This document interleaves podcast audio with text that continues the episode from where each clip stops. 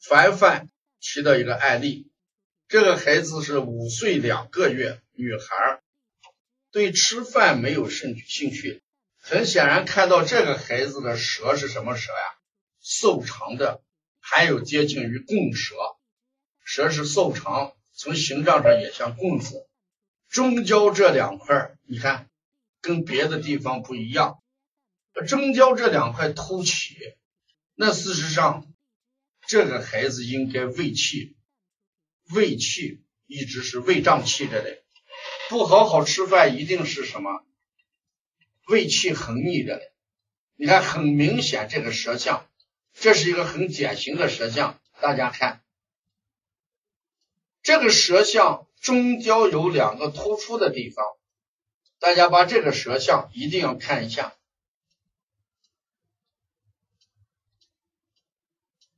这个舌象中焦啊，高出这两块是胃胀气啊，胃胀气。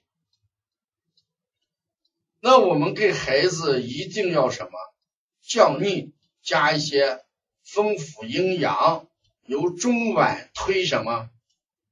呃，由中脘一直推到气海，下推什么？天枢骨，下推天枢骨。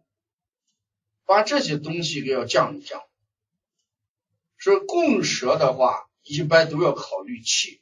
嗯，供舌的话要考虑气，要疏肝理气、降逆啊，多做一点。体型瘦的孩子也阴虚啊，也阴虚。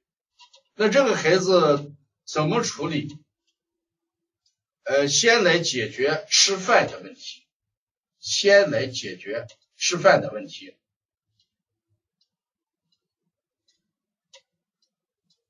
吃饭的问题，先把中焦这个胃气给降一降，丰富营养，下推天柱骨，右端正，顺摩腹，先解决这个胃气的问题，再加一个疏肝的问题，疏肝的问题，搓摩胁肋。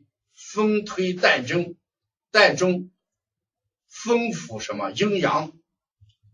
所以凡凡这个提到的这个案例，我们首先解决气的问题，一个是疏肝理气，一个是降胃气啊，降胃气，把气解决了，再回过头来再改改变这个孩子阴虚这个体质。总的来讲，还是还是这个孩子气机不畅形成的。先解决吃饭问题。